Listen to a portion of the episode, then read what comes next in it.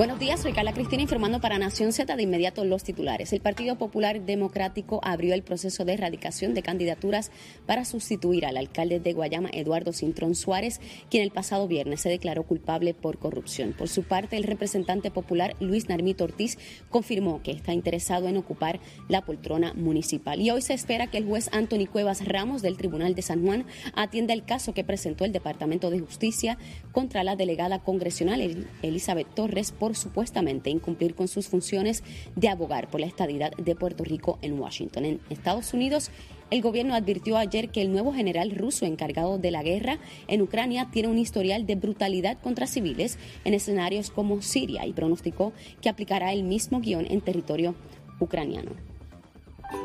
Este segmento es traído a ustedes por Toñito Auto. Cuando lo sumas todito, pagas menos con Toñito. La buena noticia traída ustedes por Toñito Auto es que un extraordinario descubrimiento podría revolucionar la física y nuestra comprensión del universo. Y es que un grupo de científicos ha descubierto que la masa de una partícula subatómica no es la que debería ser, un hallazgo que contradice una de las teorías más importantes y exitosas de la física moderna. Para Nación Z les informó Carla Cristina. Les espero en mi próxima intervención. por Toñito Auto. Cuando lo sumas todito, pagas menos con Toñito.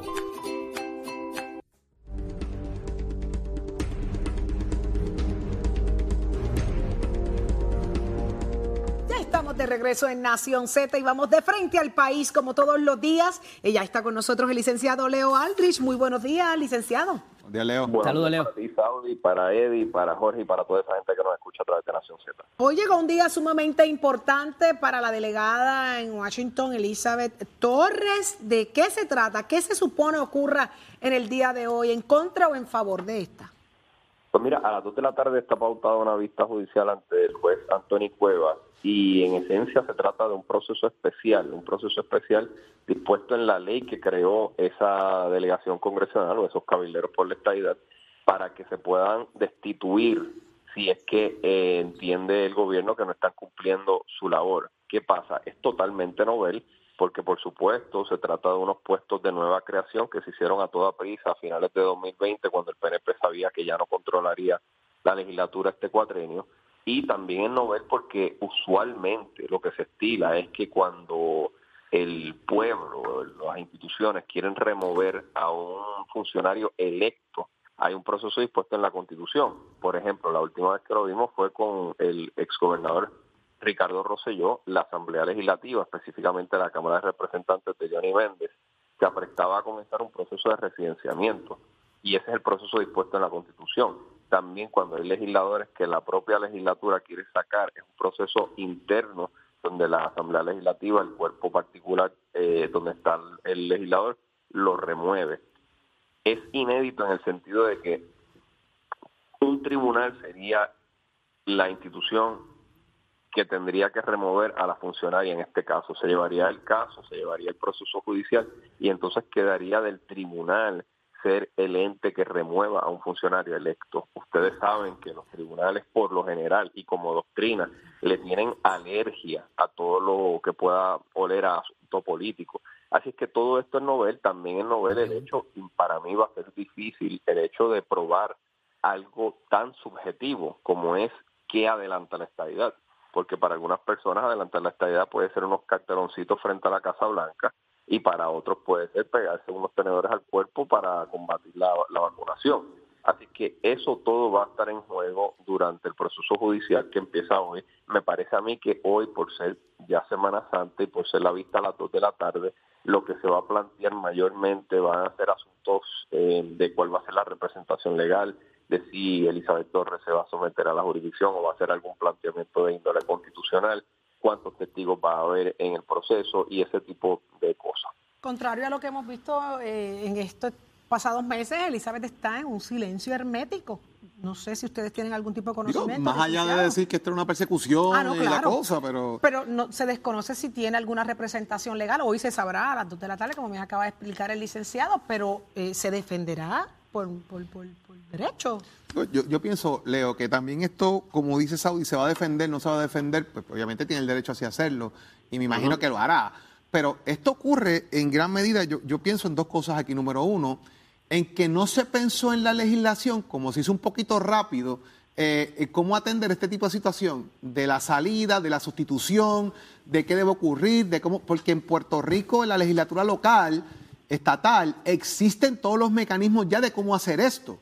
Pero en esta ley, cuando se crea, me parece que esos baches quedaron en la ley y no se atendieron porque quizás no estaban, eh, no previnieron que esto fuera a ocurrir de esta manera y que ocurriera esto con, con la delegada que está en funciones y fue electa y la cobija la ley, pero está ahí.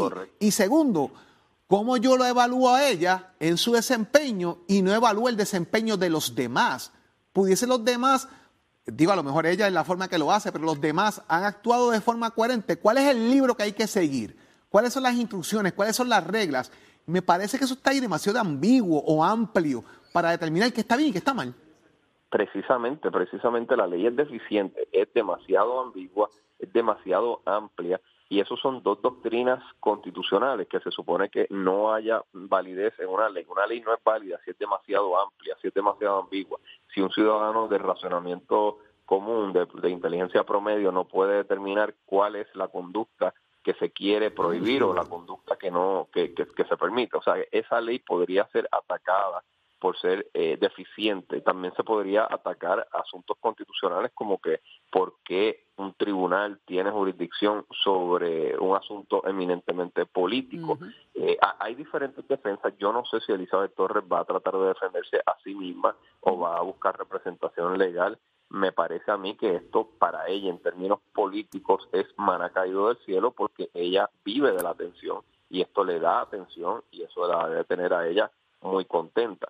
Así que eh, aquí hay más consideraciones más allá de las legales y me parece que va a ser, va a ser puesta a prueba eh, la ley y el sistema judicial con este asunto muy puntual de cómo remover a una funcionaria electa para unas funciones que evidentemente no está llevando a cabo, que ya ha llamado un embeleco, eh, cuál, cuál va a ser el balance, cómo va a hilar fino el tribunal con estos planteamientos que hace el gobierno.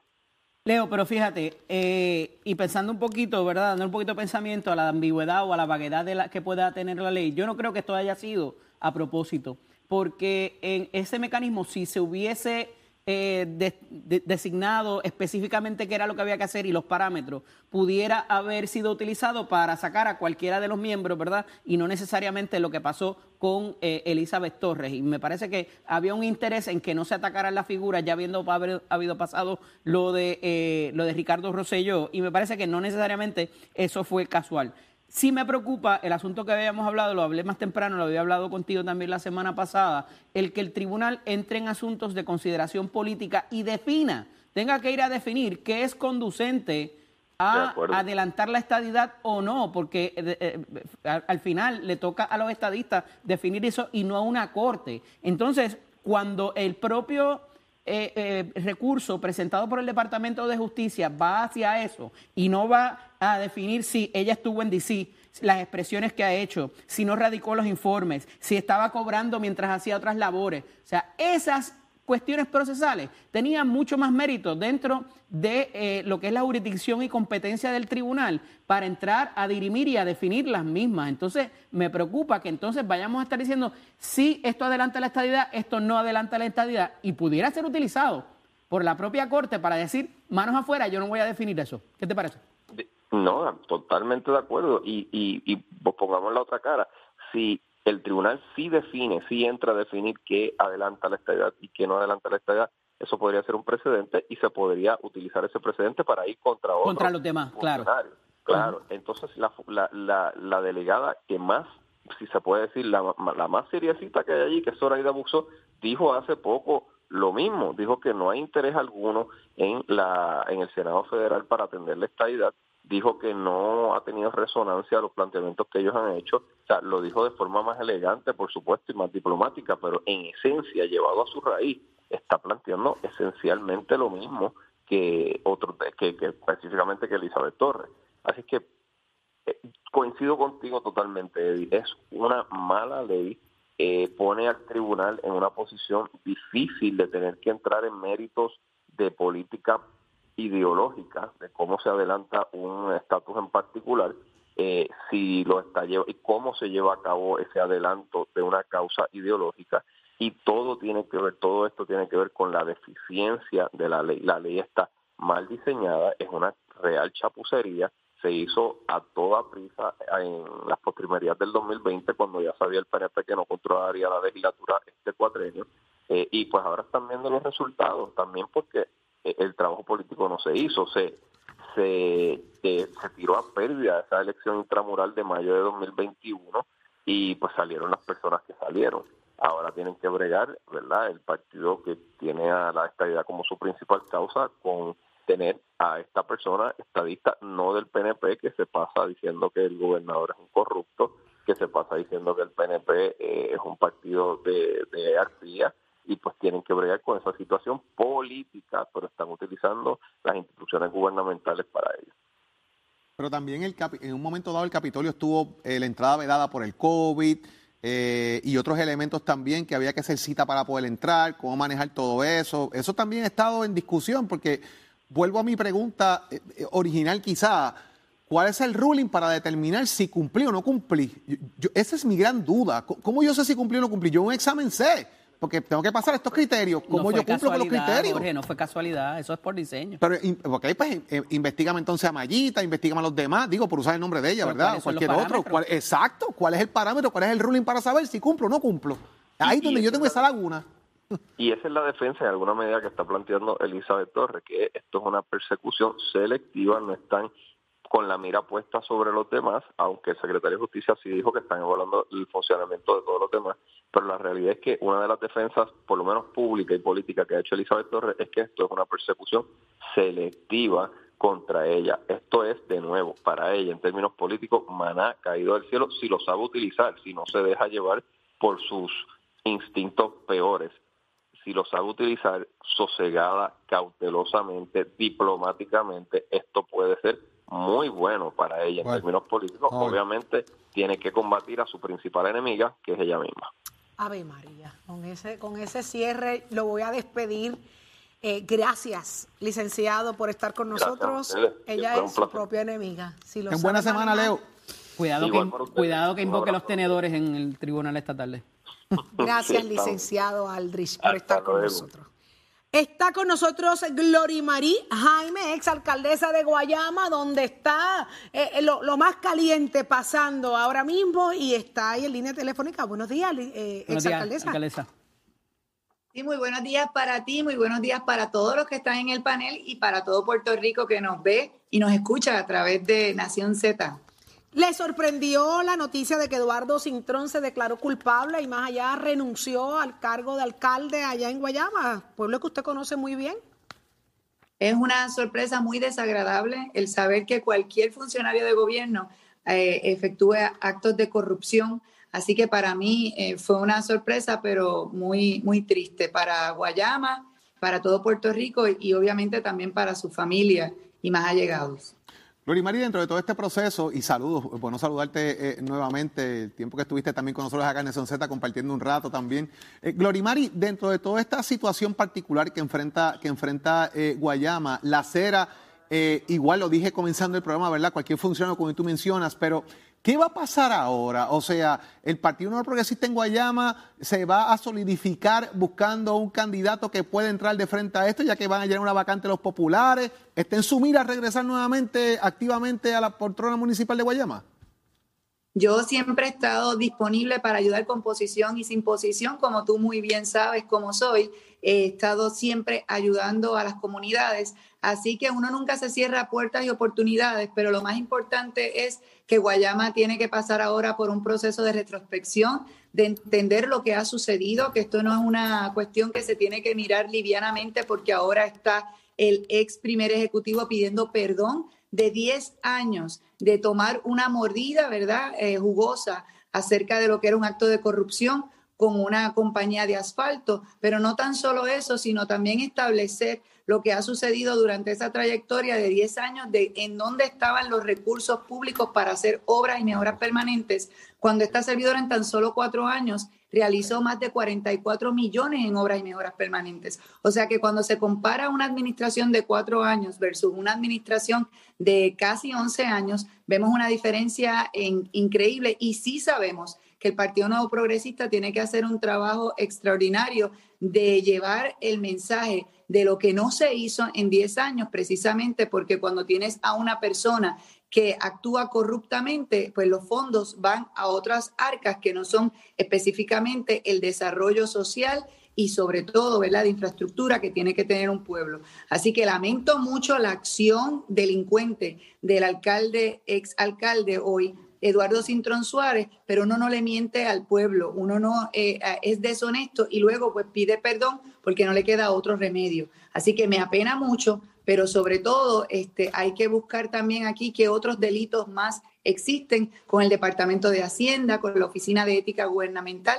Así que podemos ir viendo, ¿verdad? que todo este tipo de situación este, puede estar ocurriendo en Guayama y hay que investigar más a fondo y hacer una auditoría durante los 11 años del servicio ¿verdad? que él dio y, si hubo más actos de corrupción. Exalcaldesa, en un momento dado hubo serios cuestionamientos en términos a una compra que se hizo en el municipio de Guayama sobre unas tabletas cuando usted era alcaldesa. ¿Qué pasó con eso? Y le pregunto si esos cuestionamientos en ese momento y esa investigación que se dio no le inhabilita a usted para eh, eh, ocupar la posición si es que decidiera aspirar. A mí no me inhabilita nada porque yo nunca he cometido un delito. Eh, me han investigado hasta la saciedad.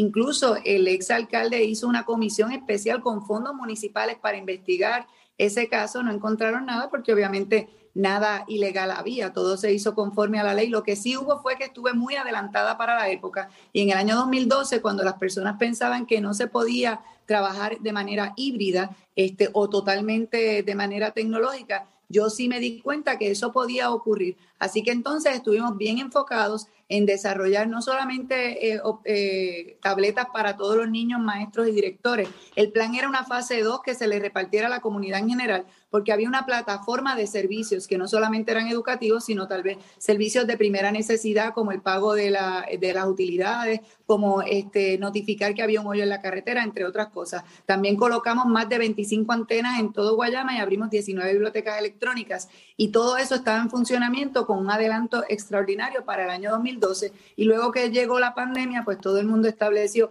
necesitamos tabletas para los niños, necesitamos educación virtual y eso fue lo que yo había dicho que se necesitaba, pero hace mucho tiempo atrás. Quedó en nada la pesquisa entonces. No hubo señalamiento ni nada. Lo, lo, único que sí te puedo decir es que al sol de hoy, por actos de mala fe del hoy exalcalde corrupto, precisamente no se me ha pagado ni tan siquiera la liquidación. Así que yo salí de la alcaldía con menos que lo que tenía. Eso está hoy en los tribunales, pero la realidad es que eh, Dios nos da la victoria a quienes somos fieles y cristianos y hacemos las cosas con, con honestidad. Así que el mejor juez ha sido el tiempo que ha sacado la verdad a la luz y verdaderamente quién era la persona corrupta, no yo, a pesar de que me hicieron una campaña política masiva muy triste y, muy injusta. Sin embargo, hoy pues vemos quién, quién tiene la, la razón, ¿verdad? La verdad nos hace la justicia. Gloria María Jaime, exalcaldesa de Guayama, acá en Nación Z, muchísimas gracias por haber estado con nosotros y de primera mano la reacción a, la renuncia y a los, señalamientos que tiene hoy el alcalde de Guayama. Así que gracias por estar acá en Nación Z.